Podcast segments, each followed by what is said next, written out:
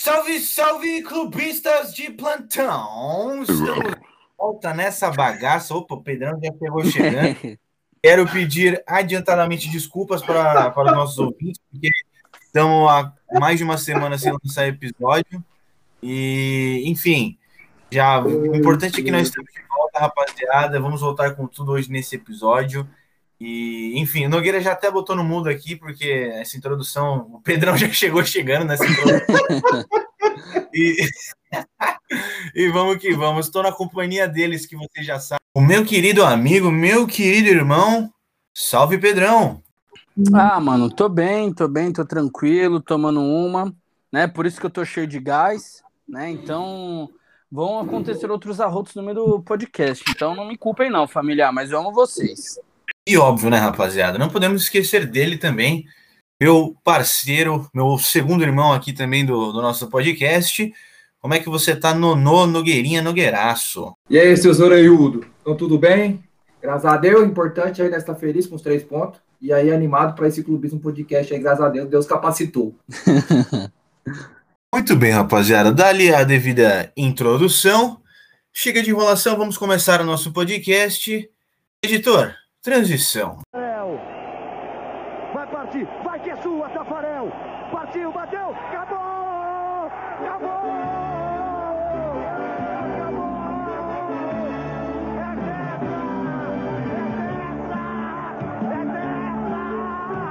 Muito bem, então, rapaziada, vamos começar aqui esse nosso episódio.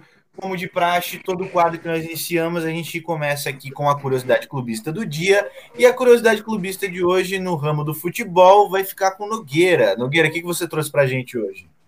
Boa, vamos lá então. A curiosidade é o seguinte: já sabia que um ex-presidente do Brasil já foi um presidente de um clube de futebol? Não! Pois é, já tivemos. Nossa, essa não ideia.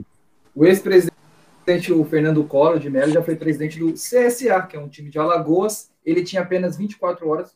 24 horas era ótimo. Ele tinha 24 anos quando assumiu o clube, obviamente. Mas pode colocar também 24 horas, porque foi muito pouco tempo que ele ficou dentro do comando do clube, por conta né, de todo o apadrinhamento que tinha. Mas ele comandou aí o CSA. E a campanha do CSA na época foi uma das piores, quando o CSA estava na primeira divisão do Campeonato Brasileiro, sendo o último colocado entre 24 times. Ou Mano, seja... não, só pra acrescentar uma curiosidade adjunta, tá ligado? Sabe o ex-presidente da Argentina? O, é o Macron ou é o Macri? Eu sempre confundo. Macri. Macri. Macri, ele era presidente do Boca Juniors, ele foi presidente do Boca Juniors um bom tempo, mano. Aí, ó. Vocês sabiam dessa? Essa eu não sabia, não. É. A diferença é que ele foi um bom tempo, né? O Collor nem para presidente de time serviu, né? Mas enfim, né, é. galera? Aqui não é de política, aqui é de futebol. Não, muito obrigado, muito bacana. Pedrão, você também com complemento dos nossos irmãos aqui da Argentina. E, bom, dando entrada no futebol hoje, guys, eu já quero uma opinião de vocês. Inclusive, né, eu imagino que deve ter bagunçado todo o calendário aí do, do futebol. Mas o que, que, vocês acharam aí da decisão do, do governador João Dória na, na, retomada do Campeonato Paulista? O que, que vocês podem me dizer? Vai lá, mano, quer começar, mano? Pode é começar, que o meu vai ser muito curto, então. É que assim, para mim, igual a gente estava falando antes, para mim não faz sentido voltar se já tinha parado.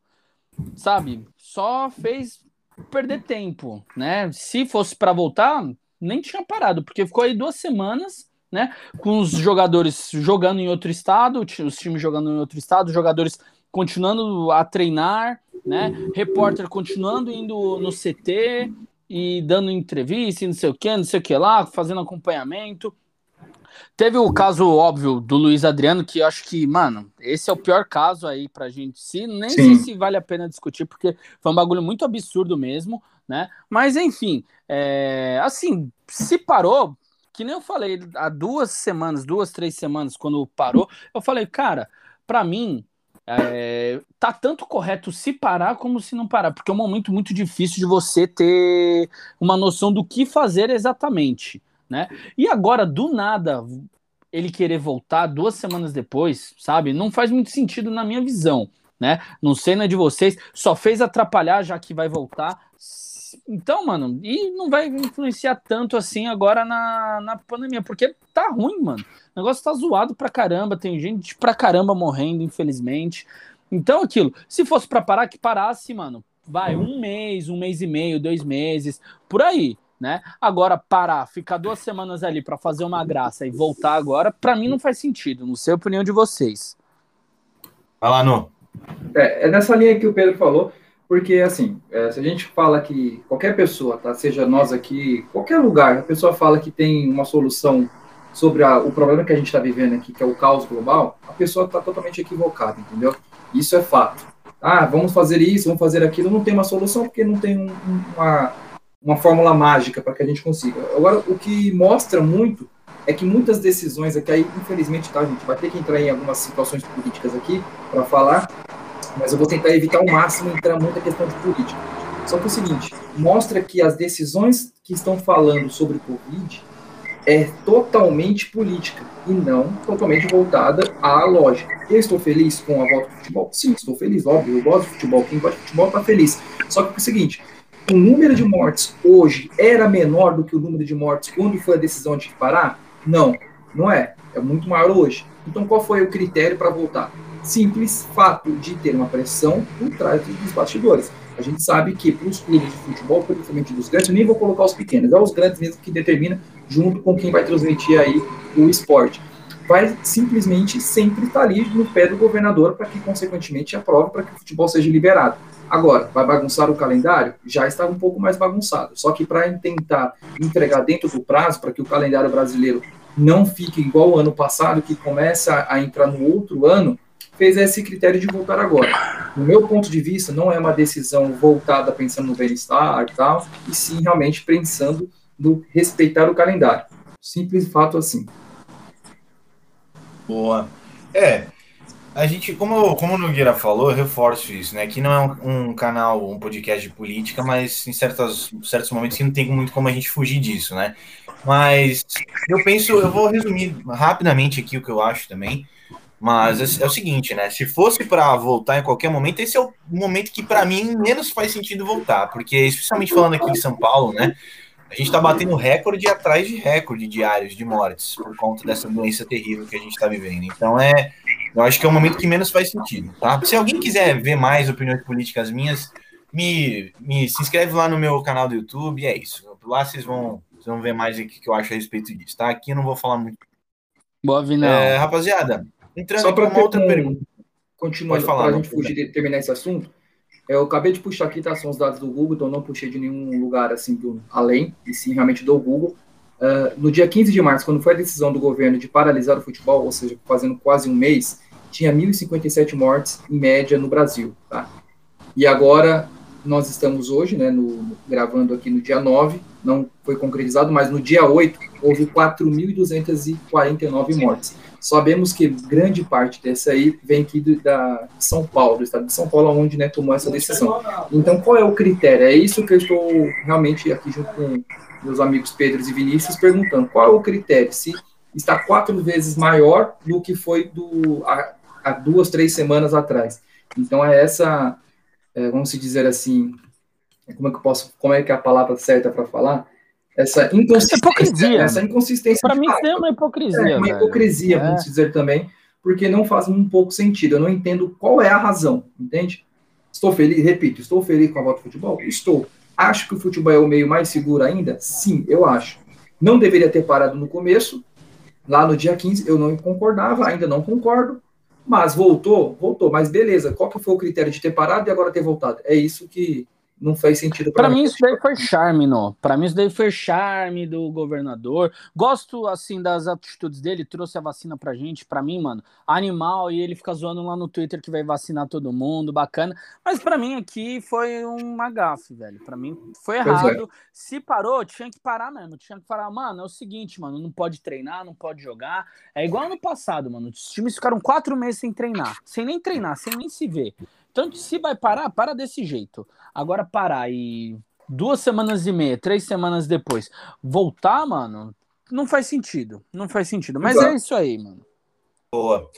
Demorou, guys. Bom, realmente, como falei, pra gente não ficar muito nesse nessa parte política, agradeço aí vocês aí, rapaziada, que eu acho muito legal, muito interessante essa opinião de vocês, tá? Especialmente eu, sou um cara mais leigo aí no quesito futebol. Mas vamos para o próximo tema aqui. É, calendário da Liberta, né? O que, que vocês acharam? Vamos começar aí com, com o Nonô, nosso querido Parmeira, né? O que, você achou, Nô? Achou que tá favorável os grupos? Qual que é o grupo mais difícil? Uh, o que, que vocês acharam, pessoal? Vai lá. Ah, vou falar aqui rapidinho dos grupos, tá? Aí qualquer coisa vai me interrompendo, caso, caso queira falar alguma coisa também, tá? Só para todo mundo saber quais são os grupos. O grupo A, cabeça de chave, é o Palmeiras, foi o campeão, o atual campeão da Libertadores. É Palmeiras, Defesa e Justiça, que é o finalista junto com o Palmeiras aí campeão da é o campeão, campeão da Sul-Americana. Uh, Universitário, do, uh, Universitário do Peru, e aí que vai entrar o Grêmio ou o Del Valle, né?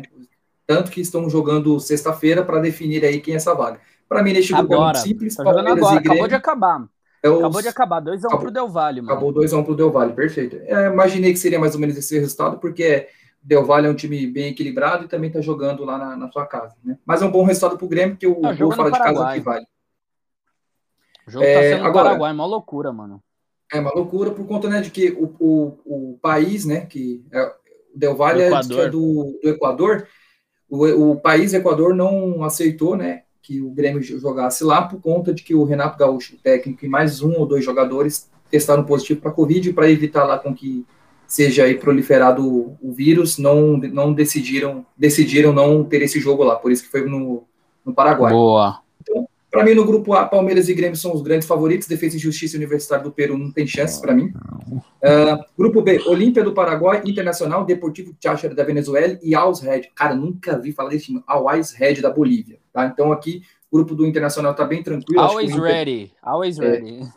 E o, o, Internacional, acredito, acho que o Pedro também vai concordar comigo, Internacional e, e Olímpia. O Olímpia mais pelo nome, sim, mas o Internacional é o sim. grande favorito. O grupo C, aí é, um, aí é pancada, filho. Boca Juniors, Pica, Barcelona de Guayaquil, The Strongs da Bolívia, e aí pode entrar São Lourenço ou Santos. Acho que é o grupo mais equilibrado e difícil. Pode ser colocar aí o Santos como favorito, porque ganhou de 3 a 1 fora de casa, vai jogar aqui na Vila, provavelmente, né, agora que liberou. E aí vai ser Boca Juniors e Santos. Santos e Boca Juniors aí vão definir as duas, quem vai ser o cabeça de chave, né, em primeiro e segundo lugar para se classificar.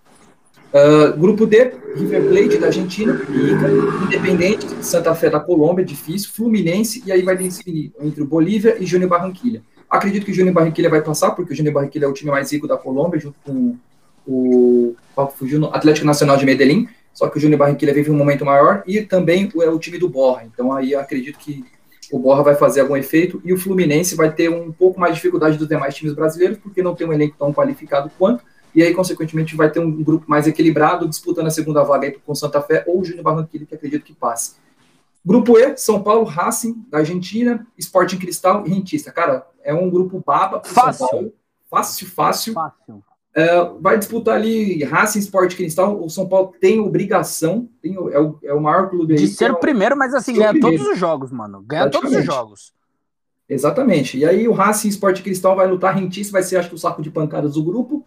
Grupo F, Nacional do Uruguai, é, clube grande, um dos maiores da América, Universidade Católica do Chile, Argentino Júnior, e aí entra Libertar o Atlético Nacional. Acredito que o Atlético Nacional venha conquistar essa vaga também. Libertar também é um time bom, mas é um grupo bem interessante, eu acho que é o mais equilibrado aqui. Uh, pode ser a Universidade Católica que vai ser o primeiro de chave, e aí vai ter a disputa entre outros. O grupo do Flamengo, que é o grupo G, é o Flamengo. Para mim, esse é o mais difícil, mano. É mais difícil. Esse mas... para mim é o mais difícil. Vélez e o União Calera do Chile. O Flamengo tem obrigação, mesmo sendo difícil, ser o primeiro, porque é o time, é uma, é o time que tem maior elenco do futebol brasileiro, acho que da América, junto ao lado do, do, do River Plate, de estarem entre os primeiros também. Ser o primeiro, né? Não estar entre os primeiros. Grupo H, Cerro Portenho, Atlético Mineiro, América de Cali e Deportivo Lagoiara. Cara, nunca vi esse time também. O Deportivo Lagoiara. Da Venezuela, pelo amor de Deus, o Atlético Mineiro tem que ser o primeiro aí e deixar o América de Cali e Cerro Portenho disputar aí a segunda colocação. Esse é, as, é os jogos definidos aí praticamente, né? Algumas precisa da pré-libertadores para ser qualificados, mas acredito que não vai fugir muito do que eu estou falando aqui dos times classificados.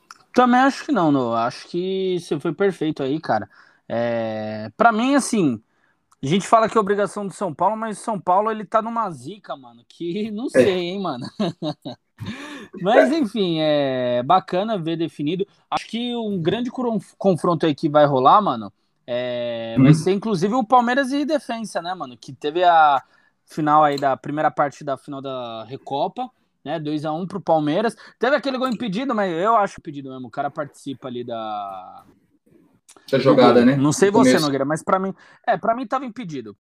Sim. Aquele o gol de empate ali, o, o 2 a 2 né? É, e, cara, o Defensa e Justiça, apesar de ter perdido o Crespo, o técnico do Defensa e Justiça, se não me engano, é o técnico que era o técnico do Racing na temporada passada. O BK7. BK7, né? É, mano, se eu não me engano, é, um, é, é ele, né, cara? E... O pilo do. O Jorge, jogo foi Jorge. bacana, mano. O Jorge São Paulo. O pilo do Jorge São Paulo, BK7. Caraca, não sabia. É que assim, né, mano? O São Paulo é careca, ele é mó cabeludão, né, mano? Mó cabelão bonitão, né, velho? Mas tem uma O São Paulo mano. é baixinho, gordo, né, mano? O São Paulo é baixinho, gordo, ele é alto, magro. Caralho, mano. Esse cara nem parece da mesma família, se fuder. Não, é pupilo, pô. Pupilo que eu falo é. é o, o BKC ah, não, achei que era primo, auxiliar. entendi primo, perdão, mano, entendi primo, velho. Nossa, aí eu comi merda, mano, aí eu comi merda. Mas assim, o ah. jogo, cara, foi um jogo. Eu acho que o, eu assisti esse jogo, até porque eu fiz umas apostinhas aí, né? Já fazendo aí uma propaganda. e eu coloquei que a vitória seria do Palmeiras, mas não que seria tão no sufoco. Eu achei que o resultado seria 2x1, mas o Palmeiras abriria 2x0 e aí, consequentemente, tomaria um gol no final tranquilamente. Só que acontece? Eu acredito que o Abel Ferreira mexeu muito mal, começou com o Felipe Melo, Claro que vamos levar muito em consideração que foi o primeiro jogo oficial do Palmeiras, então fazia muito tempo que não jogava, fora de ritmo. Consequentemente, a perna pesa um pouco, também é uma Sim. decisão. Defesa e Justiça já vinha jogando alguns jogos, já vinha jogando, né, é, algumas rodadas aí. Então já estava em um ritmo de jogo. Por Palmeiras era mais um, um teste ali também. Mas se saiu bem, venceu de 2 a 1 um, vai jogar aqui provavelmente no, em São Paulo, no Aliança, já que agora ele, ele decretou né, o, o o Dória para que o jogo possa, possa acontecer em São Paulo, mas estava para ser decidido no Mané Garrincha em Brasília. Também vai ter agora também o Palmeiras joga domingo, no dia do podcast aqui, 11 horas da manhã, contra o Flamengo na Supercopa. Então, consequentemente, vai ser. O Palmeiras tem duas finais em duas semanas, né? O Palmeiras que estava tá, em crise, fazia dois, dois meses que não ganhava um título, está decidindo agora um com Defesa e Justiça com uma Recopa, campeão, como o Pedrão falou, da Libertadores e também da, o campeão, que é a Defesa e Justiça da Sul-Americana, e agora vai jogar o, o Flamengo, que é, o camp, que é a Supercopa do Brasil, que é o campeão brasileiro, que é o Flamengo, com o atual campeão da Copa do Brasil, que é o Palmeiras. Então, nesse já abordando nesses dois temas aí, vamos finalizar referente a essa parte do futebol aí, desses elementos. Vinão, tem alguma dúvida, cara? Eu queria perguntar, velho, é, meu, perspectiva mesmo, inclusive, no, começa você aí falando, mas e aí, qual que vai ser? Porque eu tenho certeza que você vai colocar Palmeiras, né? Óbvio, tá certo. mas, cara, exatamente. Perspectiva aí para a final da Liberta. Ia ser Palmeiras e quem? Quem que o Palmeiras pega? Cara, eu. Assim, a Libertadores ela é, ela é bem. Posso dizer, ela é atípica, cara. É muito mais atípica do que a Liga dos Campeões. Mas eu não colocaria o Palmeiras como finalista, tá? Sendo, sendo bem sincero, porque o Palmeiras não se reforçou tanto. Foi uma final atípica o Palmeiras ter chegado, porque também, com certeza, teve alguns adversários mais tranquilos aí no decorrer. Vai ter agora, ó, por exemplo, nesse começo de Libertadores 2021, vai ser um grupo um pouco mais equilibrado. O Palmeiras é favorito, obviamente, mas eu acho que não chega até a final. Coloco aí o River Plate novamente, ou o Boca Juniors, um dos dois, tá? Porque vão, vão se enfrentar, acho que não se enfrentam, né? Na fase de mata-mata e colocaria um time brasileiro, cara. ou o Flamengo ou o Atlético Mineiro aí como um dos finalistas. Então vai ser uma. Eu torço muito para que, que seja um argentino para o Brasil e o Brasil ganhe. Mas entre Flamengo e Atlético Mineiro como finalistas. Boa. É, gente, para quem não sabe, a gente está gravando remotamente e eu acho que o Pedro acabou de destruir a casa Opa. dele. Não sei por qual motivo, mas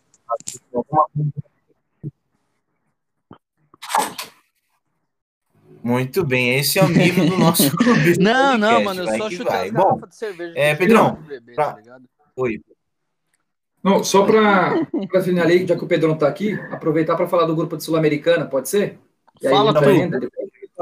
Antes de falar da Sul-Americana, eu quero a opinião dele também. Pedrão, qual que você acha ah, verdade. Da, da Liberta, cara? Quer que eu fale?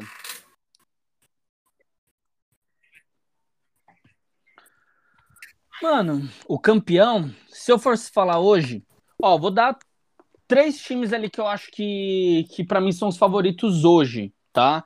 Flamengo, River e Palmeiras são os favoritos. Vai depender muito do chaveamento ali depois do, da fase de grupos, tá? Então vai depender se eles vão se cruzar ou não, quem que vai ter uma chave mais fácil, quem que não vai ter. Mas para mim esses são os três favoritos. Se fosse para eu apostar em um desses, eu apostaria igual apostei nas últimas duas temporadas no River. Tudo bem que o River sentou na bisnaga tanto pro Palmeiras quanto pro Flamengo, mas para é, mim o River continua jogando o melhor futebol da América. Então, continua apostando neles. Sim, sim, perdeu, mas ainda assim, cara, né? o trabalho do Galhardo ele é muito assim consistente. Então, você perde um jogador, ele vai lá na base do é. River, que essa foi a proposta dele, né, quando sim. ele veio pro River, de formar uma base né? E a base do River é muito boa, cara. Então, ele perde um jogador aí, você vai ver, mano. Daqui dois meses vai ter um cara lá no lugar do Nacho arregaçando, e aí vai vir um time lá da PQP dos Estados Unidos, da China, da Arábia, vai meter um caminhão de dinheiro e vai vender o cara no final da temporada. E aí vai ter outro moleque, e assim tá saindo o River Plate, mano. O River Plate tá sendo assim. Então, eu aposto muito no trabalho do Galhardo, ainda mais agora que ele ficou, não, não foi embora, não sei o que, não sei o que lá. Então, Posso muito nele. Acho que o Rogério Ceni vai fazer um bom trabalho sim com o Flamengo nessa temporada. E o Abel tem um elenco excelente. Eu acho sim. que precisa jogar mais futebol o Palmeiras. O Palmeiras está jogando muito na individualidade, né? O Palmeiras joga muito fechado, inclusive na Libertadores, do, dos jogos que eu vi, os dois da contra o River, contra o Santos. Jogo muito fechado, tudo bem que deu certo, mas eu acho que com o elenco que tem, uma hora vai precisar mostrar mais. Precisa mostrar um pouquinho mais de Uh, como é que é o nome? Entrosamento? esqueci o nome, velho. Não, não, não. Quando precisa de mais variedade tática. Né? Então o Palmeiras jogou muito bem de uma forma. Tudo bem que ele chegou três meses, foi campeão, mas agora vai precisar, porque agora todo mundo já sabe como é que o Palmeiras do Abel joga. É. Então vai ficar um pouquinho mais difícil. Então vai precisar mostrar um pouquinho mais de volatilidade, vai precisar mudar uma coisa aqui, outra coisa ali, e Precisa ser mais okay, rápido. Da hora. Bom, ser mais rápido. Ouvimos as opiniões aqui a respeito da Liberta, agora vamos entrar na Sul-Americana, né? E aí, queria começar com o Pedrão, né? O Pedrão que é o nosso corintiano aqui, clubista. Uh, Pedroca, quais as previsões aí Sul-Americana, cara? Conta aí.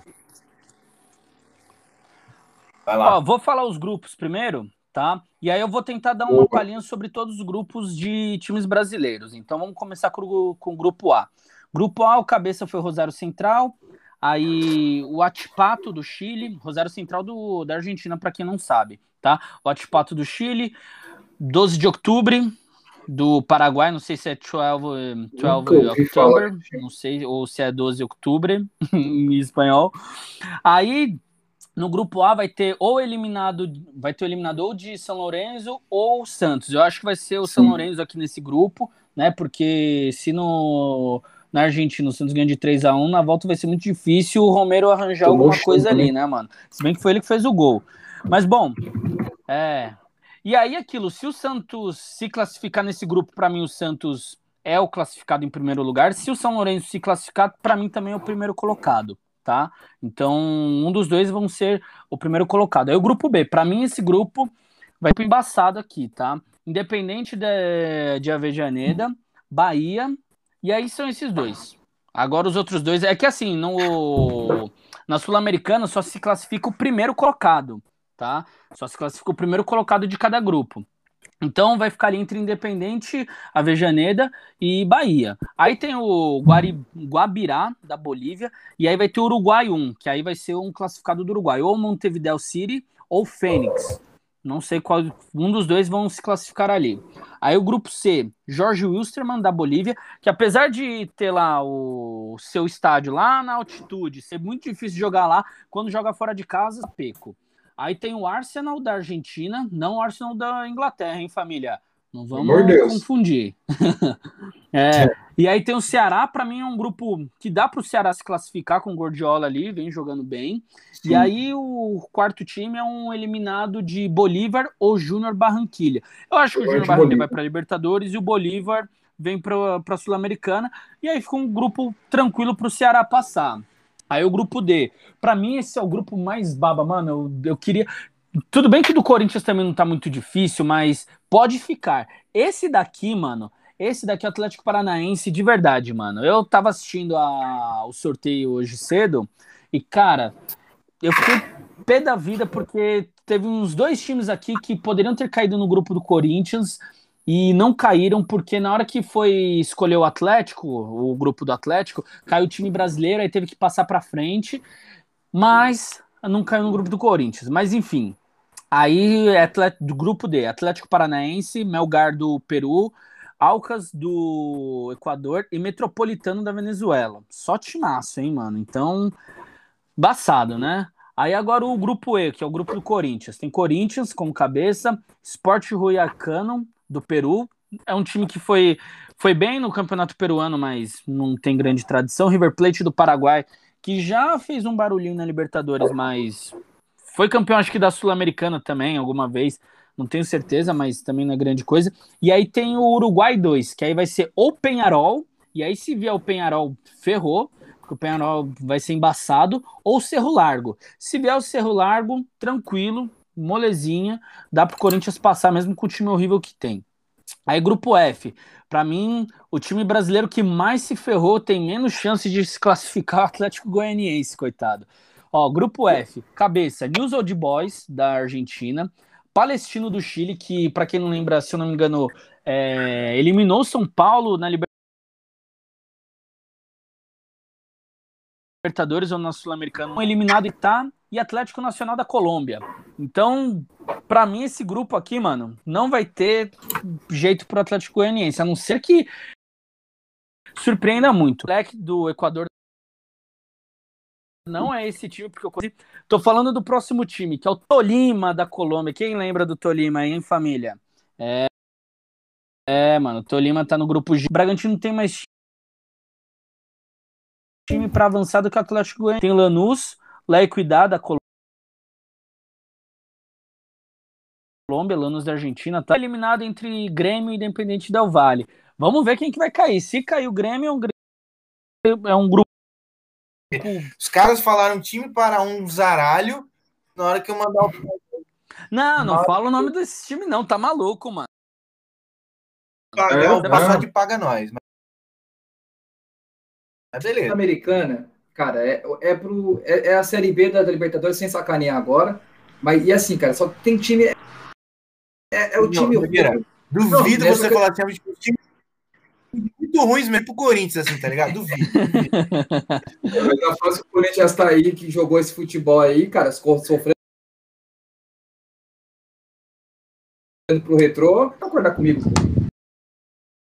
O Corinthians hum, poderia dar um pouquinho mais. O problema do Corinthians é muito, muito além do campo. Mas Mano, oh, o principal jogador que disputaria ali com o Cássio. Aí o cara quer vir falar do Sócrates. Eu acho que a história extra-campo do Sócrates é muito mais forte do que dentro de campo. O Cássio ganhou tudo. O Cássio não ganhou a Copa do Brasil porque foi roubado, chegou do Pedrinho, safado em 2018, né? Senão o Corinthians teria sido campeão da Copa do Brasil. E assim, não teria nem discussão. Para mim, não tem discussão. O Cássio foi campeão da Libertadores pela primeira vez, foi campeão do mundo, campeão brasileiro duas vezes, campeão paulista, campeão de Recopa.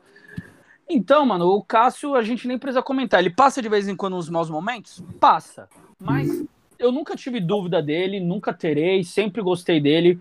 Para mim é um excelente goleiro e é um monstro, mano. Hoje ele é o símbolo do corintianismo, mano. Para mim, o Cássio é o símbolo do corintianismo de que é ser torcedor do Corinthians hoje.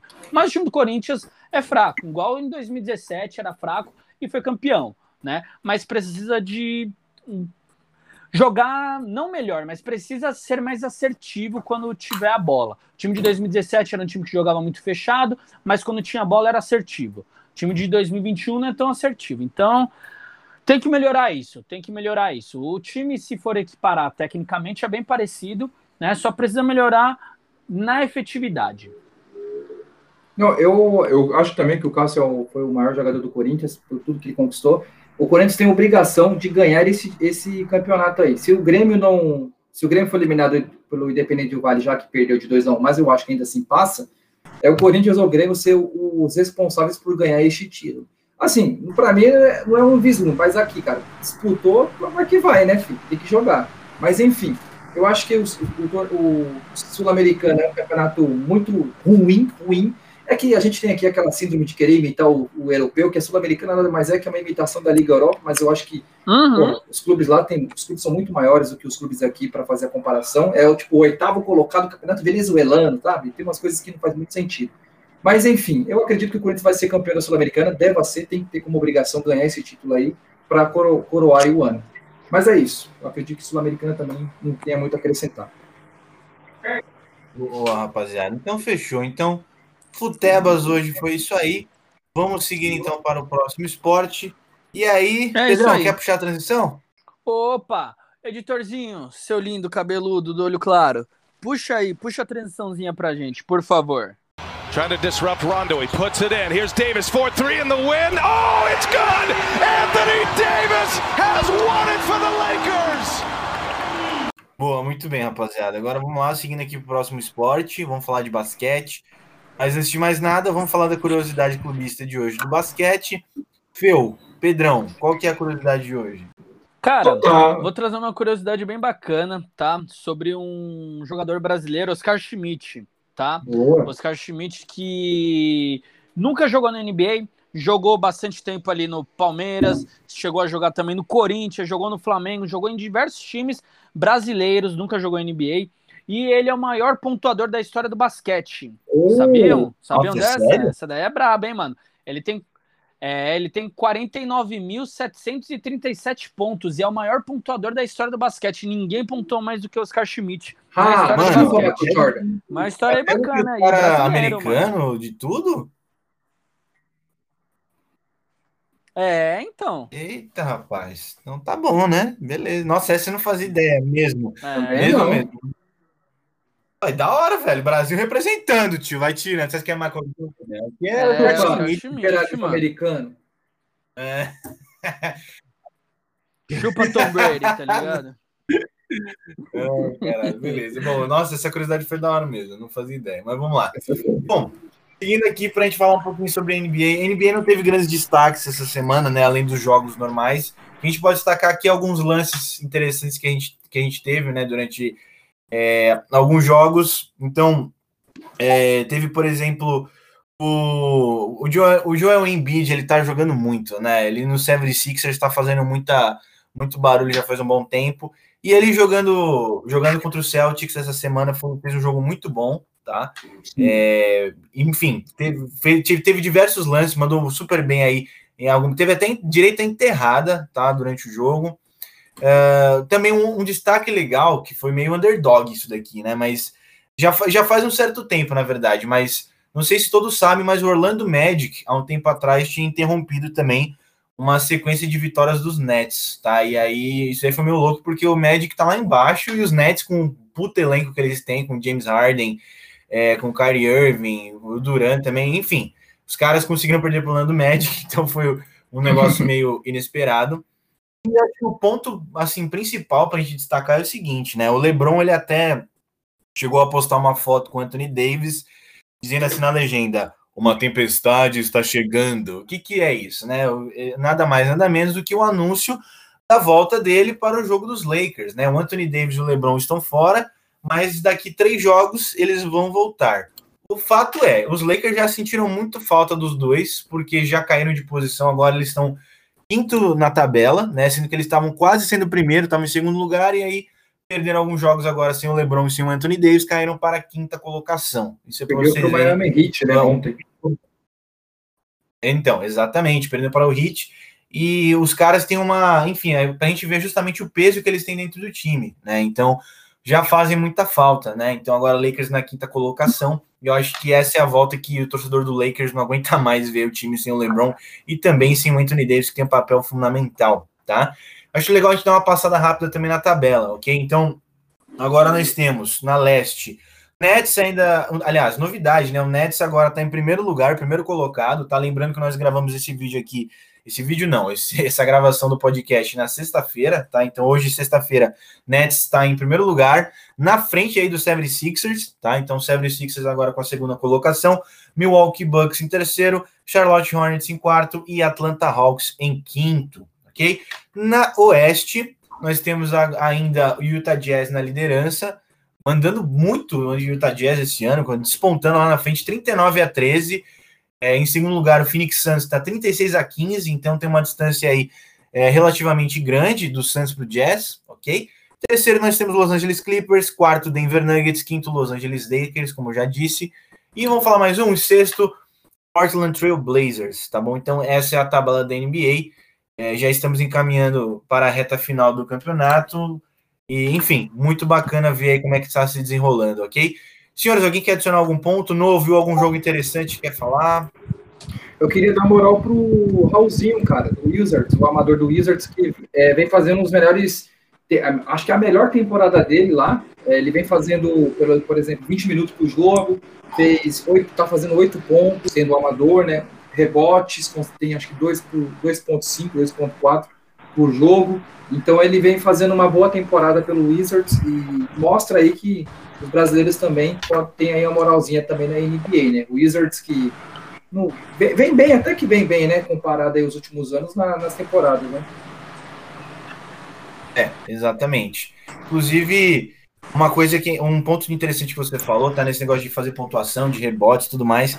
É legal falar também, né, de um jogador que ele tá num time agora que não é um time, enfim, muito, muito bom, mas é, ele sempre jogou muito. Ele, quando jogava no Oklahoma City Thunder, sem o Kevin Durant, ele meio que arrastava o Thunder, né? Um bom tempo atrás. Quem acompanha a NBA já faz um tempo já vai, vai lembrar disso, mas Russell Westbrook, né? Que agora é, vigésimo alcançou o vigésimo triplo duplo, tá bom? Então, destaque aí, inclusive ele é o senhor triplo duplo, né? O, o Westbrook sempre foi um cara aí que se destacou muito na pontuação. Ele alcançou essa semana aí seu vigésimo triplo duplo. Achei um ponto legal também a gente falar. Ok, senhores? Posso, tem alguma eu besteira, eu falei errado aí, eu falei que, que vem fazendo, não vem fazendo, tá? Uma boa temporada do Wizards, mas o Raulzinho vem fazendo aí o a mais nesse, nessa péssima temporada do Wizards. Posso perguntar um negócio aí para vocês? À vontade. Que você, inclusive, falou agora, e esses dias eu tava escutando o Cube e eu ouvi ele falando, né, mano? Triplo-duplo. O que, que é um triplo-duplo, mano? Eu não sei nada de basquete, sou horrível, só sei correr, eu passo bem a bola, mas arremessar que é bom, não sei nada, mano. Verdade, a gente falou, melhor. Última pergunta, né? A gente falou tanto de triplo, de triplo duplo aqui, desse termo técnico, não explicou o que significa, mas vamos lá. É, o triplo duplo é uma, como é que eu vou, é uma expressão que representa. É tipo hat-trick. Isso, exatamente, que é, representa uma estatística importante do jogador, tá?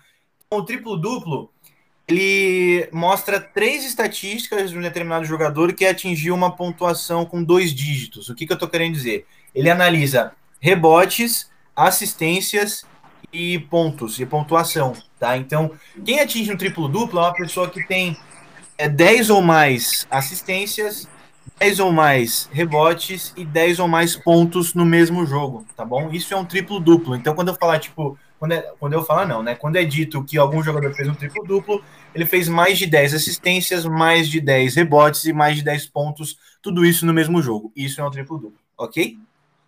Legal, legal. Perfeito. No, algum ponto que você quer acrescentar? Podemos seguir? Não, tem a questão do roubo de bolas também, né? Acho que é incluído, não é? Isso, então, rebote, exatamente. O rebote é o, roubo de bola. Boa, é o roubo de bola, perfeito. Sim, não ouvi. Fechou, guys. Então vamos seguir aqui, vamos puxar para o próximo esporte. Agora eu vou deixar com o meu amigo Parmeira. No, puxa aí a transição. Editor que tem canal no YouTube. Transição! o Brasil inteiro aguarda. Ayrton Senna, ergue o punho, vibra, é Brasil! Ayrton Senna, do Brasil! Campeão! Muito bem, rapaziada. Seguindo agora, vamos para o próximo esporte, Fórmula 1. E eu que vou trazer a curiosidade clubista de hoje da Fórmula 1. Não sei se todos sabem, mas o mais jovem piloto a vencer no GP o alemão Sebastian Vettel, ganhador do GP da Itália de 2008. Ele tinha exatos 21 anos, 2 meses e 11 dias. Cara, o cara mais novo, diga de passagem, muito mais novo do que eu. Tá? Nossa, quem tá ouvindo isso agora vai achar que eu sou um tiozão. Gente, não sou um tiozão, aí, pelo amor de Deus. Mas Sebastian Vettel aí com 21 aninhos já era campeão do GP, ok? É, o mais novo, né? Senhores, o que, que vocês podem trazer? Eu sei que teve, tivemos aí uma corrida muito legal que vocês podem trazer algumas, alguns pontos relevantes, né? O que, que vocês podem me trazer? Começa, Pedrão. Porra, mano, de verdade, que corrida, velho. Que corrida, mano. Que corrida para abrir a temporada. É, cara, hum, é difícil traduzir para palavras o sentimento que foi assistir o GP do Bahrein, cara. O Grande Prêmio do Bahrein. Porque, assim, o, o Hamilton, ele ganhou, finalizando a história, né? Indo pro final. O Hamilton ganhou, avá, avá. Mas não foi tão avá assim, mano. Porque o Verstappen, cara, o Verstappen, ele dominou boa parte da corrida também. Ele, se eu não me engano, foi ele que largou na pole, né, no? Foi. Não, a pole foi do próprio. Foi o Verstappen que. Não, a pole... O Verstappen, não foi? Não, acho que foi, foi o Hamilton. O Hamilton estava liderando ponto a ponto. Foi o Hamilton? Foi. Entendi. E aí aquilo, teve um momento da corrida que o Verstappen trocou o pneu e, mano, ele saiu na caçada do Hamilton, né? Ele saiu porque assim, ele estava em primeiro, ele precisou trocar de pneu. E foi pro box, trocou o pneu e início o Hamilton passou para primeiro. Ele ficou em segundo e Sim. aí foi na caçada, foi na caçada e demorou umas 10 voltas para ele chegar no Hamilton. E aí ele chegou. E aí eu falei, caraca, moleque, é agora. É agora, mano, é agora, é agora. E ele passou o Hamilton, mano. Ele passou o Hamilton, só que não deu, mano. 10 segundos. Não deu 10 segundos, o Hamilton já passou de volta. E aí, no final da corrida, eu lembro que eles comentaram, né? O, a rapaziada da Band comentou que o Verstappen ele saiu um pouquinho da pista e aí por isso que ele teve que deixar o Hamilton passar de volta, né? E aí, cara, mas foi uma corrida assim emocionante. O Verstappen dominou boa parte da corrida, o Hamilton dominou uma segunda, a segunda parte e o finalzinho, né? E ganhou. Sim. E cara, meu, foi incrível. E no final, quando acabou a corrida, porque assim, na hora que o Verstappen passou o Hamilton, como eu falei, ele meio que sai da, da, da pista. E aí o que, que acontece? Não, não pode. E aí você tem uma, uma punição de 5 segundos ou você deixa o cara passar. E aí a equipe dele falou para ele: deixa o Hamilton passar para você não sofrer a punição. Quando acabou a corrida e o Hamilton ganhou porque o Verstappen não conseguiu recuperar, o Verstappen ficou puto e falou pra, pra equipe dele: Mano, vocês tinham que ter deixado eu tentar os 5 segundos, vocês tinham que ter deixado eu tentar os 5 segundos, vocês tinham que ter deixado eu tentar. E aí fica, né, mano, a, a discussão, né, sobre a estratégia que a Red Bull teve ali. Até porque Sim. na hora que o Verstappen vai pro, pros boxes no finalzinho da corrida, não tava chovendo, e eles colocam um pneu, pneu médio, né? Não colocam um pneu leve. Para mim, tinha que colocar o soft ali, o amarelinho, né, mano? O amarelinho. Sim. Pô, ou até mesmo o vermelho, porque no Bahrein aqui, quente pra caralho, era umas 5, 15 voltas, dava para meter o, o ultra, ultra macio, né? Então, assim, eu acho que a Red Bull errou na estratégia ali, mas foi bacana porque deu muita emoção no final da corrida, cara. Foi incrível, foi incrível mesmo, foi bem bacana. Não sei o que o Noah achou, mas eu achei que foi um excelente, uma excelente abertura, cara, para a temporada que a gente vai ter. Não, abriu com chave de ouro. Eu também sou na mesma linha aí, porque e, e vai dizer muito, tá? É, essa essa narração que o Pedro falou aí da do Hamilton e do Verstappen vai dizer muito a briga da temporada Sim. entre Mercedes e Red Bull. Que Red Bull aí vem como o calcanhar de Aquiles a Mercedes, que tem a hegemonia nos últimos anos, né, nessa com o Verstappen. Então acredito que vai ser, vai ditar muito a temporada. O Verstappen veio muito na cola, o que mais me deixou ali tipo, entusiasmado foi que ele estava numa volta 5 segundos, na outra 4, 3, 2, 1, foi descendo, foi chegando, foi chegando, passou, e aí né, teve que, por decisão aí da, dos do, da Red Bull, né, da construtora, ter que deixar o, o, Hamilton passar. Mas realmente, quem gosta de Fórmula 1 ou quem não gosta, cara, assista pelo menos uma corrida. A pessoa que geralmente é, não gosta muito de Fórmula 1, porra, 50 voltas, viu o carro dando no mesmo lugar. Você pode ter certeza que é muito Você não percebe, cara. Você não percebe. E segundos é muita coisa, é milésimos que realmente vai contando. Exato. É o milésimo que faz a diferença. E no, só para complementar, o que é bacana é que o seguinte, a Mercedes vem da hegemonia, né, da atual dinastia, por assim dizer, e a última hegemonia, hegemonia, tá ligado? A última dinastia era da Red Bull, com o Vettel, né, com o Sebastian Vettel. Então, cara, vai ser muito bacana porque eu acho que a Red Bull vem com tudo. E o Verstappen, mano, tá correndo demais. O cara tá com vontade, tá?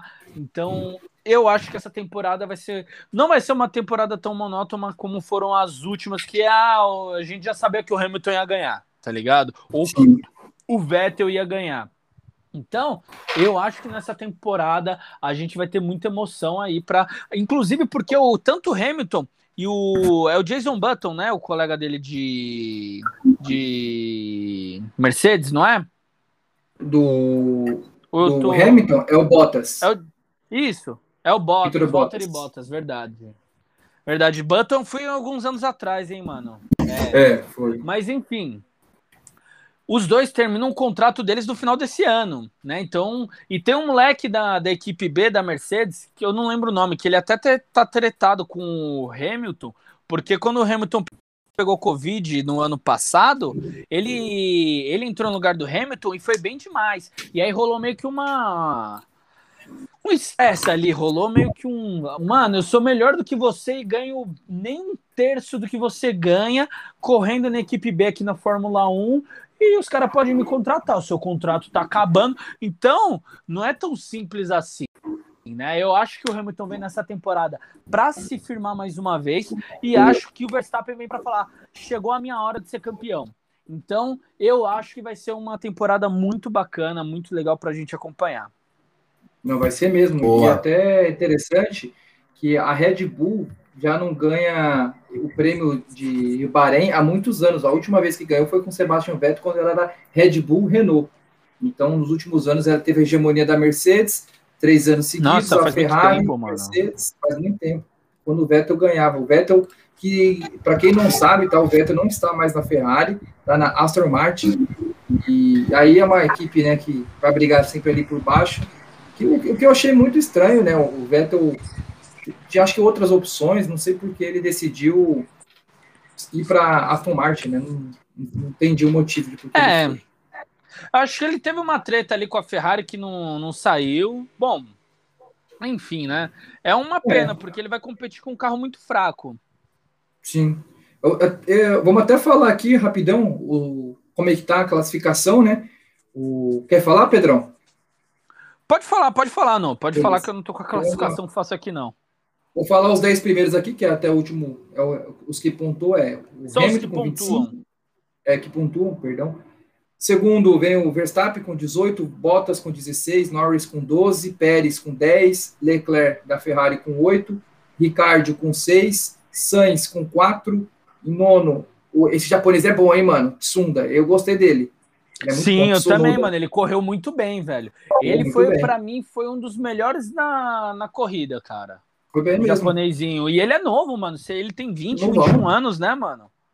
Ele é novão, novão. O, e o último, o décimo colocado é o Stroll. Aí não vou falar os demais porque não pontuaram. Uhum. Mas ah, tem 20 um bagulho, anos. Japonês. Um bagulho legal, mano, que aconteceu na corrida foi na última volta. Aliás, na penúltima. Né? Você tava falando aí, eu lembrei da pontuação. O que, que aconteceu? Não sei se você vai lembrar disso, não. Que na penúltima volta, o Bottas, Valtteri Bottas, foi pro foi pros box para colocar pneu super macio, ultra macio lá, aqueles pneus super leves, super fino.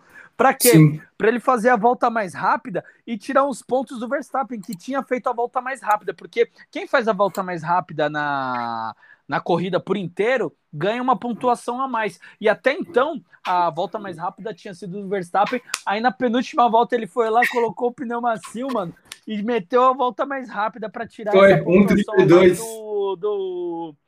Isso, isso.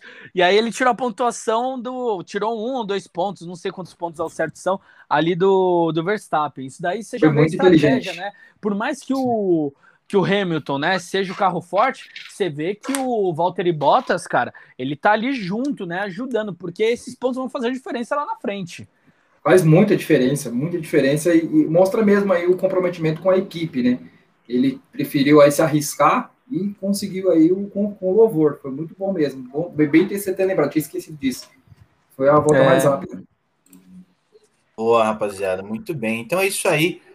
É, eu, meu, vendo vocês falar assim é muito da hora, sabe? Porque deu pra, dá para sentir mesmo que foi foi bem intensa, né, essa última corrida. Então, é legal. É bom quando tá assim, né, cara? Quando tá disputado, não quando fica ah, Hamilton, Hamilton, Hamilton, Hamilton. Não, quando tá disputado aí que fica legal. Então, acho que vai ser muito interessante. A gente vai ter muita coisa ainda para falar sobre Fórmula 1 esse ano, com toda certeza. Mas, de, por hoje encerramos aqui Fórmula 1. Vamos puxar aí para o próximo esporte. Eu vou puxar editor, que no caso, né, sou eu. Transição.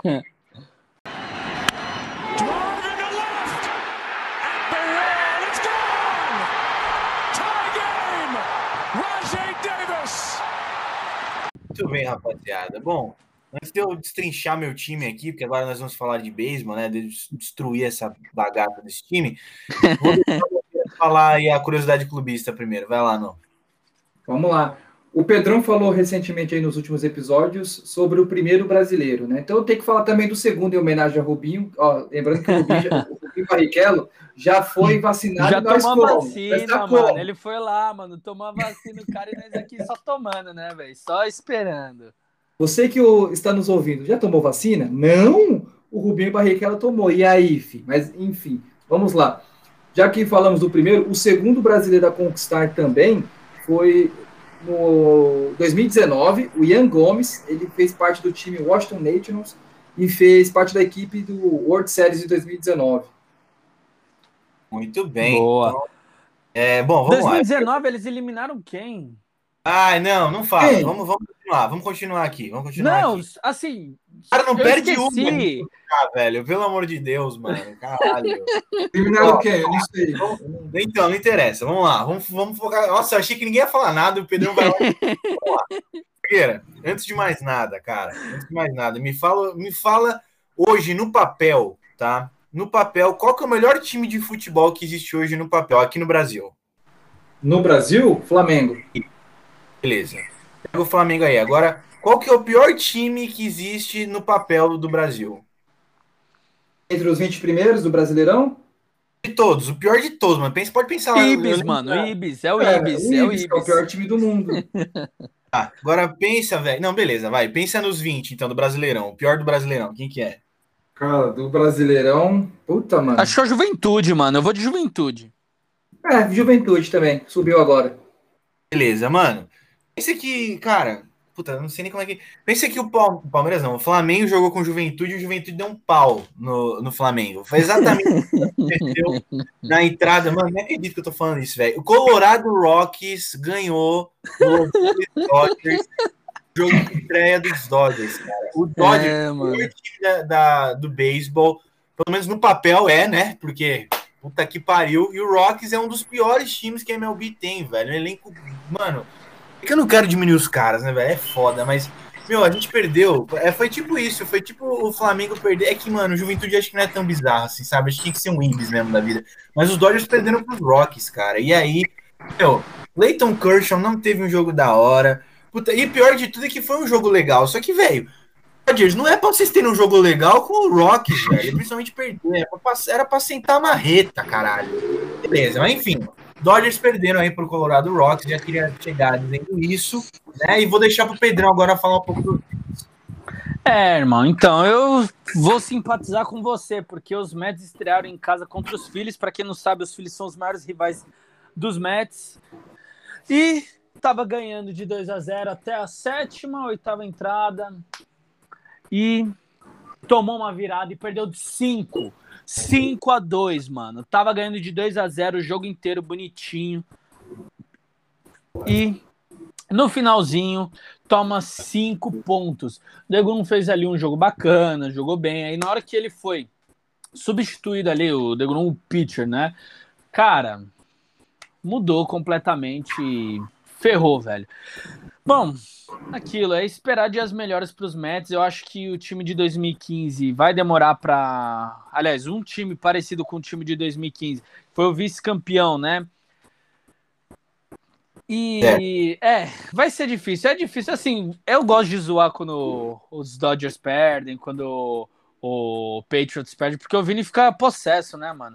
Mas quando eu vou falar também do, do Chiefs, do Corinthians, do o, dos Mets, eu também fico ali meio cabreiro, né, mano? Porque é complicado, né, mano? Você tá lá, porra, tava ganhando de 2 a 0 mano. 2 a 0 em casa do City Field, tá ligado? E era contra os Phillies. Contra os Phillies. É, oh, não, era tipo, mano, Corinthians e Palmeiras, tá ligado? É tipo Corinthians e Palmeiras. E o Corinthians tá ganhando, vai. De 1 a 0 o Corinthians tá ganhando de 1 a 0 e o Palmeiras não assustou o jogo inteiro. O Palmeiras tá lá encruado. E o Palmeiras vai lá e mete um 3 a 1 mano, nos últimos 5 minutos de jogo. Foi mais ou menos isso que aconteceu. Velho. Emocionante, então. É complicado, mano. É complicado. Bom. É emocionante, mas triste, mano. Triste. Fala aí, Vinão. É. Cara, mas assim, eu vou falar para você. Eu vejo uma temporada bem diferente aí pros Mets esse ano, tá? O Mets. Também acho. O Mets teve uns reforços fodas, de verdade. Trouxe, trouxe uma galera muito boa. É, esse ano mudou, tipo, mudou bastante aí o elenco, tá? Eu acho até legal, Pedrão, da gente trazer algumas, é, algumas projeções mesmo do que, que, a gente, que a gente acha. Eu vou falar um pouco da, enfim, né? Vou falar um pouco da, da conferência do, dos Dodgers, porque o que, que eu acho, né? Ah, os padres vão chegar muito bem esse ano, tá? Eu até tava. Uhum. Eu não cheguei a ver o jogo do Padres, mas eu vi um jogo do, do Los Angeles Angels, né? E, mano, os Angels tem o Mike Trout, né? Não tem que falar, o Mike Trout é um dos maiores jogadores de beisebol da história cara sempre jogou Los Angeles Angels, só que ele é uma pegada meio LeBron James quando jogava nos Cavaliers, né? Sempre aquele negócio de ficar arrastando o time. E o cara sozinho, especialmente no beisebol, né, velho? O cara só é muito difícil, é muito difícil é, porque o cara só uma World Series, entendeu? Conseguiu uhum. levar os Los Angeles Angels para uma partida de playoff. Isso que o cara já foi MVP diversas vezes, já ficou em segundo, terceiro lugar também para na votação de MVP várias vezes. Então tem o Mike Trout na conferência, Uh, mas os padres também, com um elenco muito bom, trouxeram alguns arremessadores muito top, inclusive o. Porra, como é que. Will Darvish. Will Darvish veio aí pro, pro, pro, pro Padres, então uma puta ajuda do caralho. Enfim, tem, tem muita coisa ainda para rolar. Para acontecer, que... acabou de começar, pelo amor de Deus, mano. Isso porque o jogo do, do dos Mets eles foram adiados, né? Não, não começou para era para começar contra o Washington, o Washington Nation. É, porra, esqueci o nome. Washington Nations. Caralho. Isso, é Nations. Então, mano. Só que aí, por conta de Covid, mano, por conta do Covid, rolou um estresse ali e acabou sendo adiado. E aí a estreia foi contra o Philadelphia Phillies em casa, mano. E aí, mano, eu acho que ainda tem muito chão pela frente. Foram só algumas partidas. Tô ansioso, tô muito ansioso, vou falar a verdade. É que assim, o primeiro mês é aquela. É aquela bronheta, tá ligado, mano? É aquela bronheta, mano. Que... O cara tentou fazer o bagulho ficar bonitinho, mas não tem jeito. então, mano, o primeiro mês ali é complicado, velho, porque assim, ainda é muito é, pegando ritmo, por mais que já tenha passado o Spring Training, ainda é muito pegando ritmo. Vamos esperar, mano. Eu tô ansioso, eu quero que os Mets vá pelo menos ali para uma pós-temporada não sei se chega até uma final de World Series, mas pelo menos ali conseguir ser um dos melhores na conferência para classificar, né? Eu acho que isso daí não vai ser tão difícil. O time tá bem. Só precisa ter mais concentração. Eu vi muita falta de concentração nos Mets. Poderia ter marcado alguns pontos a mais ali que por falta de concentração não marcou. Roubo de base que faltou. Isso é muito importante, no. Mano, quando você assistir beisebol, beisebol é um pouquinho mais difícil do que o futebol americano porque tem muita coisa. E o roubo de base é uma das coisas mais da hora que você tem. E se você não rouba, se você não rouba a base, provavelmente você não vai ganhar a partida. Né? Acho que o Vini vai concordar comigo nessa, por mais que o roubo de base não seja, entre aspas, fundamental, para mim eu vejo que assim, cara, se você não roubar a base, muito difícil de você conseguir pontuar em alguns momentos cruciais do jogo, principalmente se o jogo for bem equilibrado. Então tem essa questão aí para diminuir, para não é diminuir, caralho, mas para resolver, né? Para entrar ali e fazer uma, uma parte a mais pro time que vai vencer. Então, cara, precisa roubar a base, precisa de mais concentração. Acho que faltou muita concentração para os Mets, poderia ter aumentado o placar em alguns momentos e não aumentou. E vamos ver o que o resto da temporada traz aí pra gente. Exatamente. Mas assim, você é, falou do. Até... Desculpa, pode continuar, Pedro. Depois eu concluo. Fala aí, fala aí. Fala aí, não, fala aí. Não, porque ele falou do Washington Nations, aí eu não sei. Ele já foi campeão esse time, né? Sim, sim. A última vez foi quando? 2019, se eu não me engano. Contra quem? Não, não, não foi contra quem, mano, mas eles eliminaram alguém antes. Ah, tá. Eliminaram quem? Assim, tipo. Quem que foi, Vini? Você lembra? Ô, gente, vocês são muito chatos, velho. Na boa, mano. Ô, o que, que eu fiz pra vocês, mano? Na moral, ele falou Dodgers, porra. Ai, o que vocês querem? Ah, sabia não, não irmão, só, só, lembrando. Só lembrando, merda, assim. ah, irmão, a gente te ama, tá ligado, velho? Você não, não torce pra futebol, a gente tem que zoar nos outros esportes, tá ligado? É, mano. Tá. Eu só queria passar alguma, algumas coisas rápidas que eu achei interessante de assistir.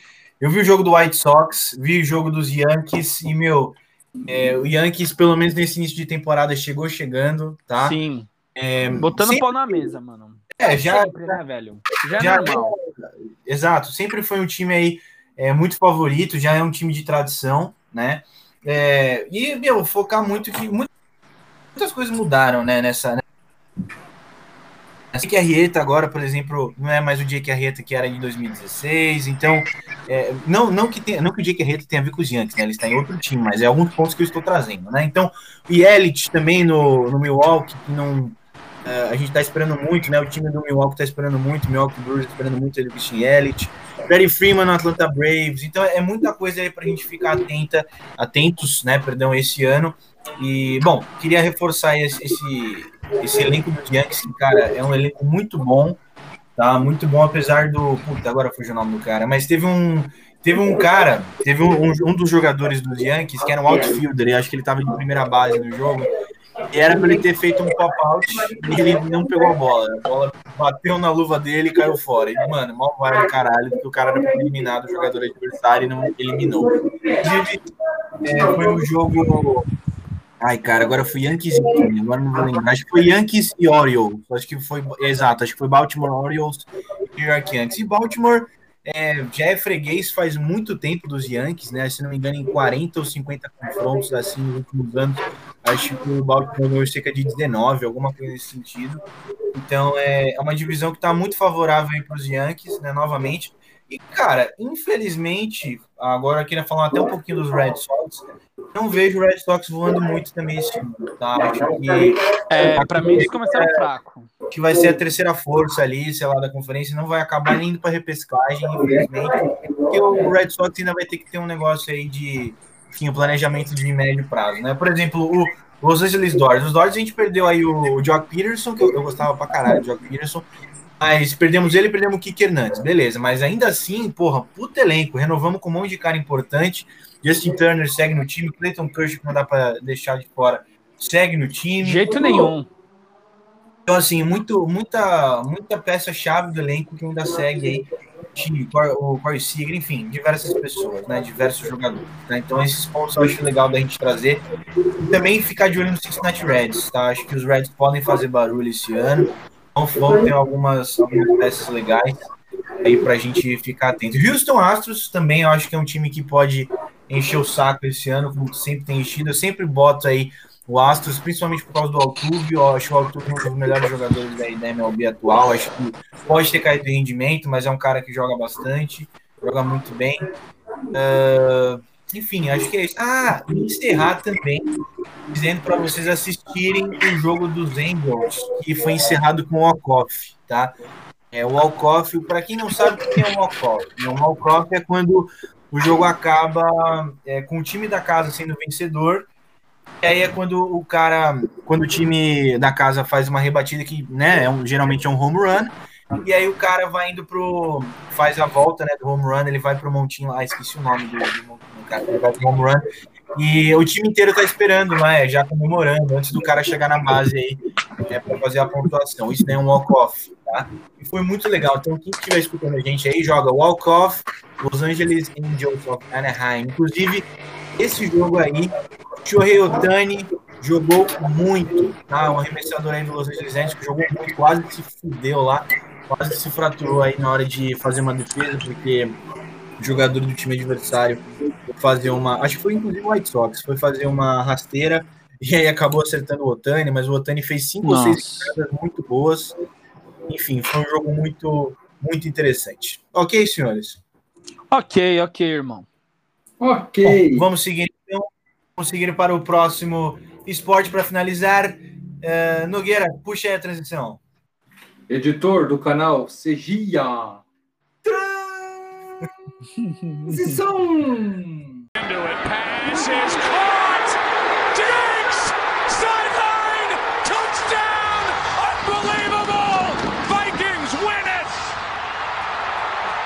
Muito bem, rapaziada. Vamos para o último esporte aqui do nosso podcast, que é o futebol americano, Futebas Americas. Antes de mais nada, curiosidade clubista, Pedrão. Mano, vou trazer uma curiosidade bem legal, cara. Uma curiosidade peculiar. Para quem assiste o futebol americano e acompanha, isso daqui vai ser fichinha, mas para quem não assiste, vai ser tipo. Tá ligado, mano? Vai ser como é que era o negócio que a gente falava David Guetta, mano? Como é que era o nome, ô Vinão? Gente... Era, não lembro, não sei o que. Ah, plot twist David Guetta. Lembrei, cara. Lembra, Vinão? Plot twist David Guetta. Vai ser isso, mano. Ah. Então, mano, a gente tem dois times da cidade de Nova York. O Vinão já deve saber mais ou menos o que eu vou falar. Mas a gente tem dois times, o New York Giants e o New York Jets, né? E esses dois clubes, eles não jogam no estado de Nova York. Eles não jogam no estado de Nova York quando eles mandam suas partidas. Eles jogam no estado ao lado, né? Eles jogam em Nova Jersey, né? No estádio de MetLife, MetLife Stadium. É um estádio que fica, é uma cidade assim muito próxima ali. O estado é, é um rio de que se atravessa ali e você já chega no estádio no MetLife Stadium. E mano, eu passei lá em frente ao MetLife Stadium, é um negócio absurdo, lindo, gigante, mas é no meio do nada, é no meio do nada mesmo. Eu não sei se ali fica em Newark, né, que é uma cidade no estado de Nova Jersey, ou se fica, não lembro qual é o nome da outra cidade, mas não fica o New York Giants e o New York Jets, eles que são do estado de Nova York, eles jogam no estado de Nova Jersey. Isso daí é tipo o Corinthians ou São Paulo e jogar lá no Rio de Janeiro né? É um outro estado. E essa daí acho que é uma curiosidade bem bacana para quem não sabe, para quem não acompanha, para entender como é que funciona. Então, quando você vê um jogo lá dos Giants ou dos Jets jogando em casa, eles não estão em Nova York, eles estão em Nova Jersey, que é o estado ao lado. Acho que é uma curiosidade bacana. Boa, legal. Só para complementar a sua curiosidade, é, realmente fica próximo ali de Newark. O nome da cidade do distrito, né? Na verdade, lá nos Estados Unidos, distrito é é, East Rutherford, tá bom? Só para matar essa curiosidade. Boa. Galera, a gente tem um ponto hoje que eu não posso deixar de fora, tá? Para trazer, mas eu vou deixar ele para o final, tá? Porque é um ponto bem polêmico e, enfim, vai demandar muito, muito assunto, tá? Eu quero falar do mais básico aí. E nós estamos com algumas movimentações muito interessantes no draft, tá? Então, é, notícias interessantes aí. Panthers fecharam com o Sam Darnold. E aí o que acontece, né? A galera aí dos vi muito torcedor dos Panthers reclamando. Por quê? Porque fizeram é, deram muitas escolhas de primeira e segunda rodada pro, pro New York uh, New York Jets em troca do Sam Darnold, tá? Então aconteceu essa movimentação. E aí, cara, bom, vamos lá, né?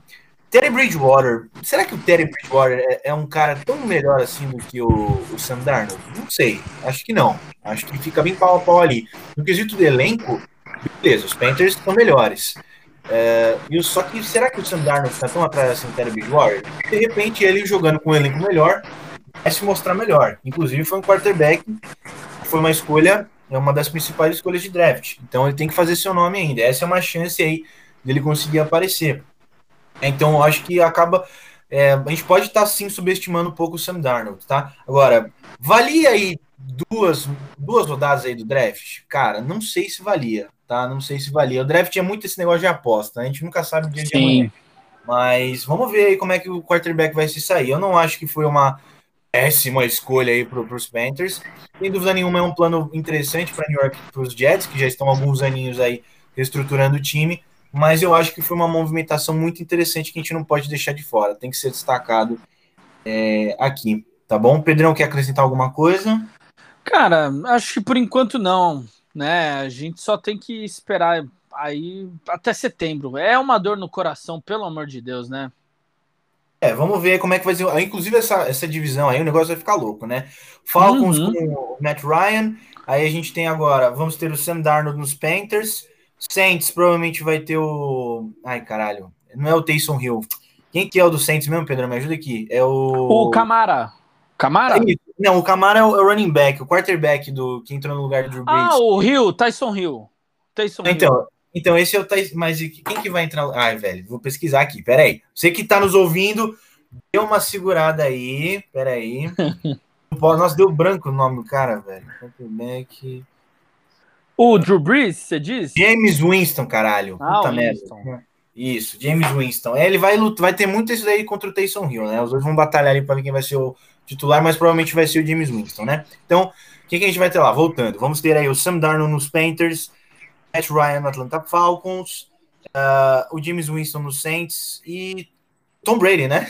o Tom Brady é. no Tom Então, é uma chave aí que vai ter muitos quarterbacks legais aí que a gente vai jogar, muitos quarterbacks interessantes. Muito diferente aí da, da NFC do, do Washington Football Team, Dallas Cowboys, Philadelphia Eagles e New York Giants, né? Que aquilo ali tá um desastre. Nossa senhora, mano. O Dak Prescott ali é o melhor de todos. Mas vamos ver como é que vai ser o negócio, né? Enfim, eu achei muito legal a gente trazer essa movimentação do Sam Darnold, tá? Ouve, não.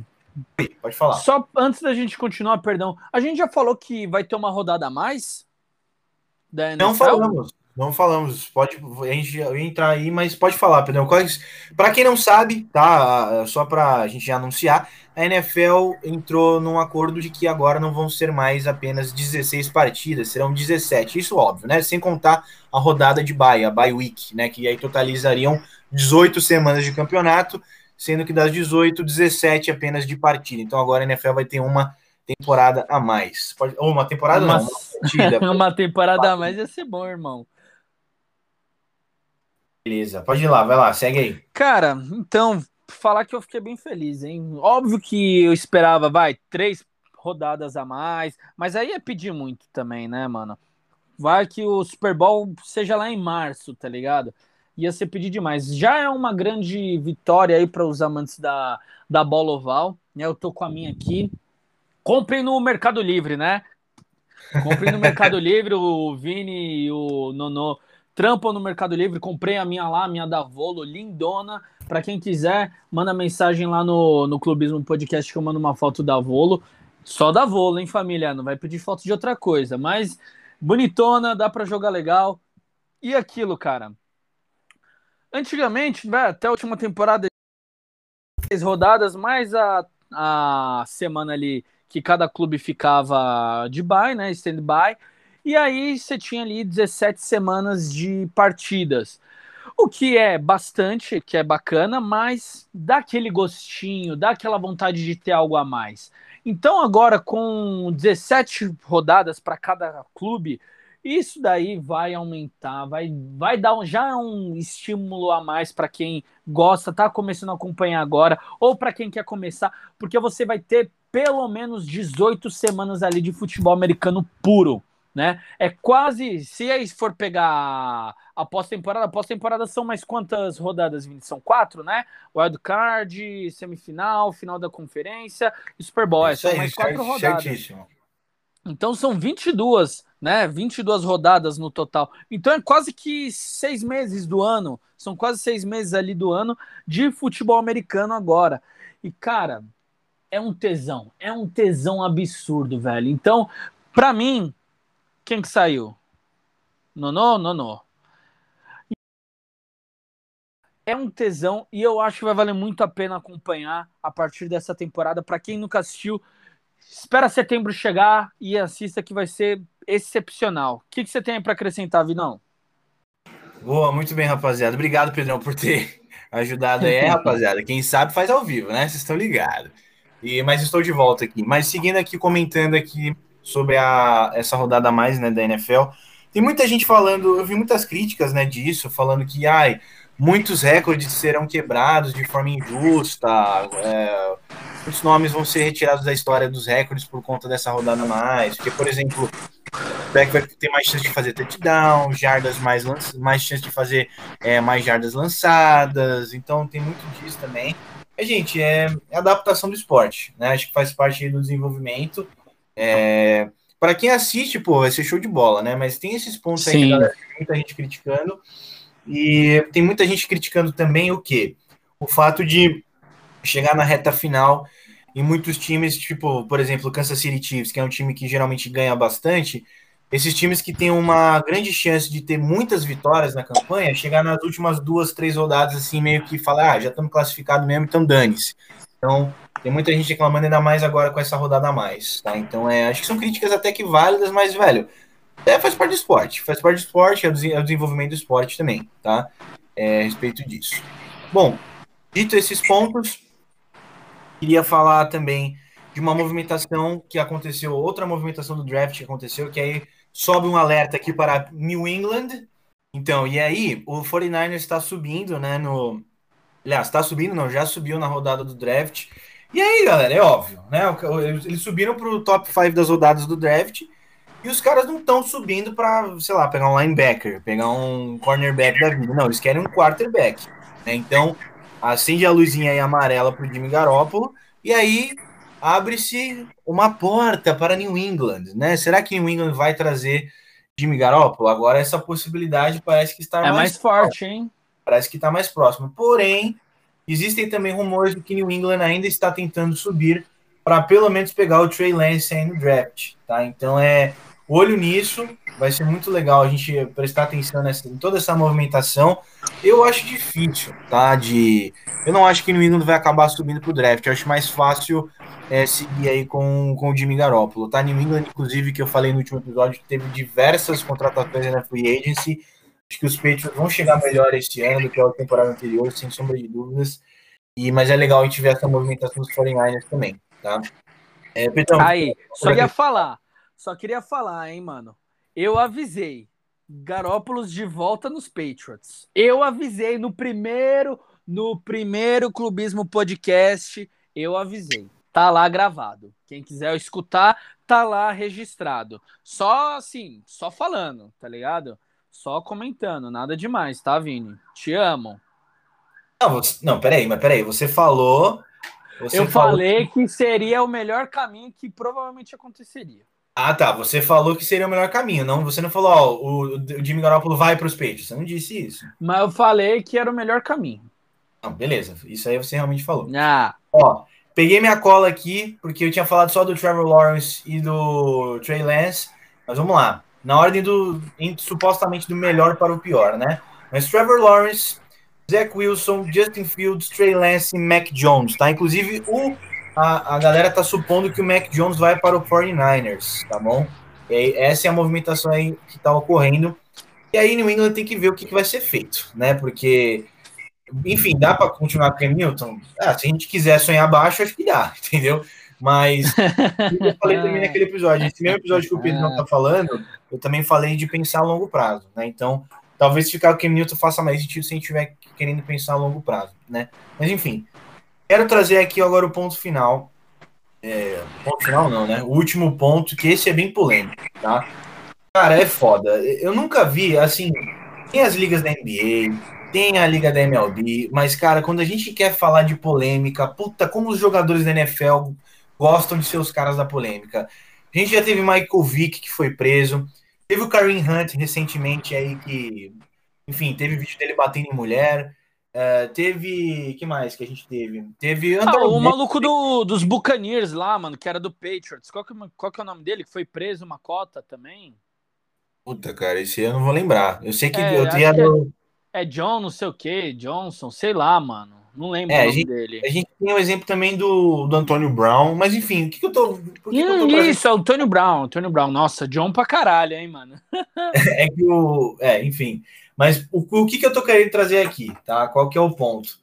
Deixar um Watson, quarterback dos Texans, que tava querendo sair do time. Inclusive, eu falei diversas vezes. Opa! Diversas dá, vezes. Dá. Eu queria muito que ele fosse para os Patriots e tudo mais é um cara que está sendo acusado, é, enfim, de assédio sexual, de abuso sexual por mais de 20 mulheres.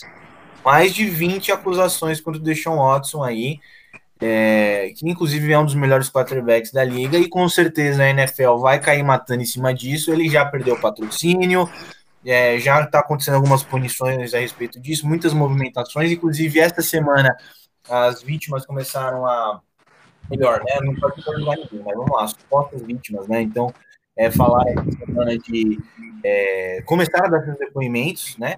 Isso com certeza, cara, vai pesar, vai pesar sem sombra de dúvidas, mesmo que ele seja inocentado, é, vai, vai prejudicar muito aí a. Já prejudicou né, a imagem do cara, mas vai prejudicar também a carreira dele, sem sombra de dúvidas, e é uma coisa que tem que ser investigada.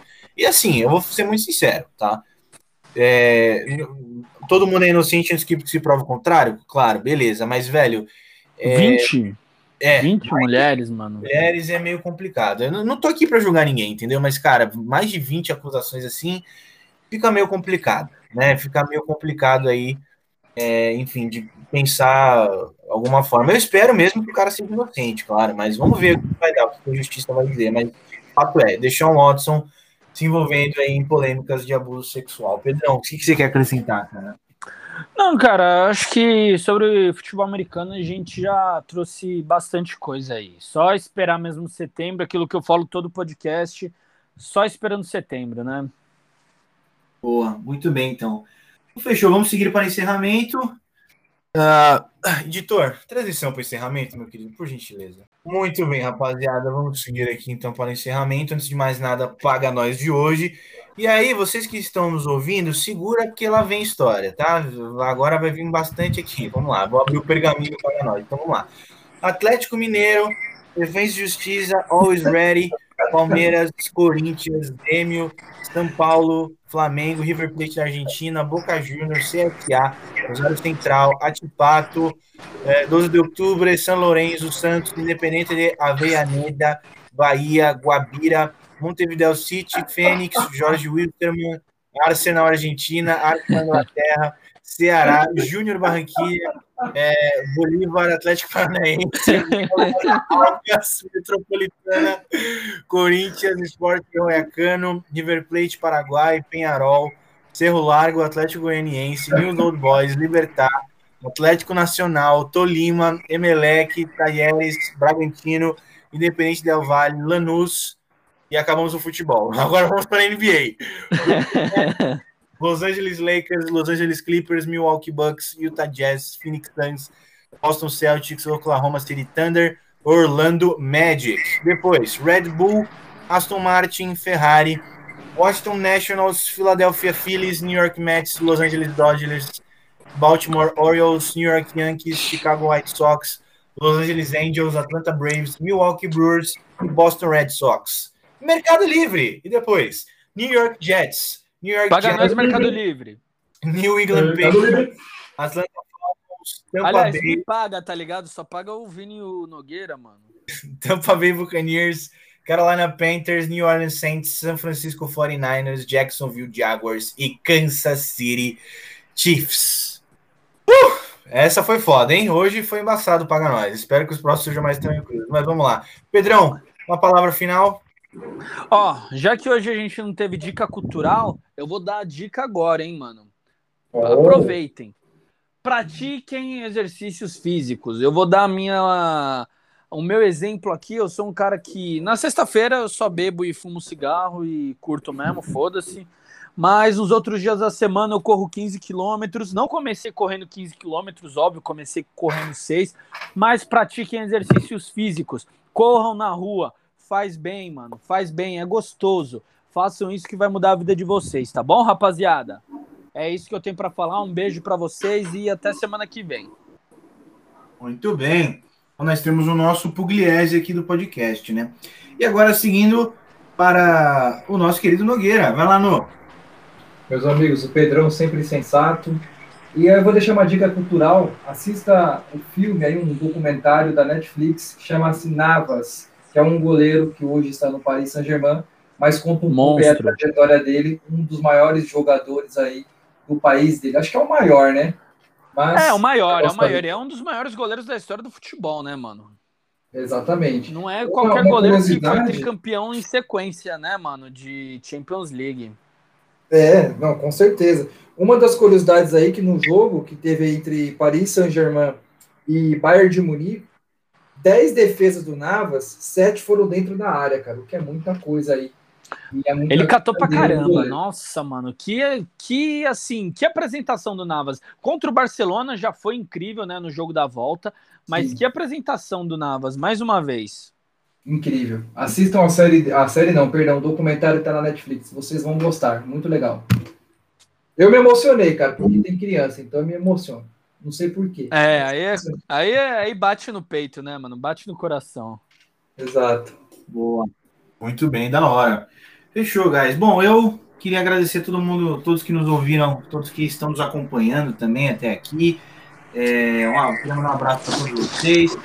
Tem que estar difícil, né, por conta do momento que estamos passando, mas é muito bom saber que a gente ouvindo a gente, né? Inclusive, temos ouvido, temos recebido, né, melhor dizendo, muitos, muitos feedbacks. Eu acho que é isso que está motivando cada vez mais a gente. Inclusive, quero deixar aqui aberto para vocês que nos escutam, para também comentar é, o que, que vocês querem ouvir mais aqui no nosso podcast. É, podem trazer muitos feedbacks também. Se quiser comentar lá no nosso Insta também, Pode comentar lá, Clubismo Podcast, fiquem à vontade. Tá a amiga do No que sempre compartilha nosso, nossos episódios. Como é que é o nome dela? Sim. Eu sempre esqueço. A Ingrid. Eu não vou falar o apelido dela, que é um apelido íntimo, mas a Ingrid tá ah. aí, sempre compartilha aí. Muito obrigado, Ingrid. Sim, sim. Brigadão, Ingrid. De verdade, de coração. Boa, obrigado, Ingrid. Nós, no nome de nós três aqui, muito obrigado, tá? E é isso, rapaziada. Obrigado também a vocês novamente. Tamo junto e até semana que vem, clubistas. É nóis. Nossa, rapaziada. Falou, um abraço.